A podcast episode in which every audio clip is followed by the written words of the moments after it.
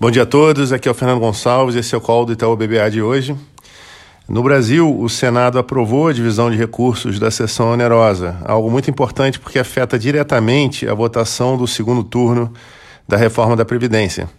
A votação de ontem, com relação à sessão onerosa, foi sem maiores problemas, né? a aprovação do texto ocorreu na Câmara é, sem mudanças, e além disso, foi muito simbólico o fato de 68 senadores presentes terem sido favoráveis, né? algo que demonstra que as negociações que têm sido feitas estão ocorrendo com mais cautela.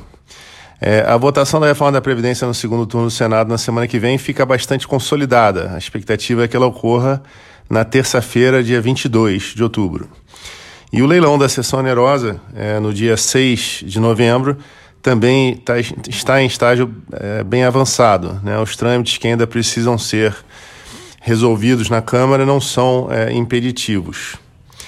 Bom, além disso, é, o relator da medida provisória do FGTS pretende propor uma cláusula que autoriza é, a aplicação dos recursos do FGTS em fundos de investimento e mercado de capitais. Um ponto relativamente controverso e, e o setor de construção já se manifestou completamente contrário a isso. É, além disso, o governo deve enviar é, uma MP que congela promoções automáticas do servidor público. O governo tem destacado que essa MP não é parte da reforma administrativa.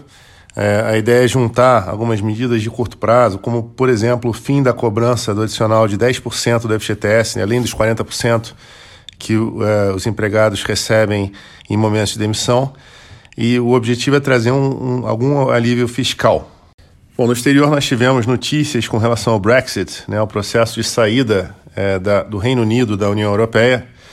É, basicamente a notícia é de que é, os dois, as duas regiões, a União Europeia e o Reino Unido, estão mais próximos de um acordo. Parece que talvez esse acordo não aconteça antes da reunião do Conselho da União Europeia no dia 17 a 18 de outubro, porque ainda existem alguns pontos difíceis, algumas arestas a serem aparadas. Então, é, a gente talvez ainda tenha hoje mais notícias com relação a isso, talvez haja uma primeira versão desse acordo sendo divulgada hoje. Né? Então, é, é, algo importante para acompanhar que pode ter impactos de mercado é, relevantes. É, e enquanto isso, nos Estados Unidos, é, basicamente a China tem prometido retaliar né, se o Congresso dos Estados Unidos aprovar a chamada Lei dos Direitos Humanos e Democracia referente a, a Hong Kong. Né?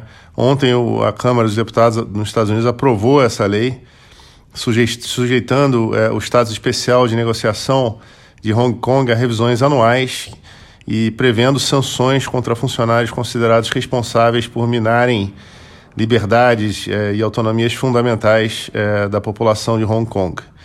É, isso, obviamente, tem trazido um certo conf confronto com, com a China.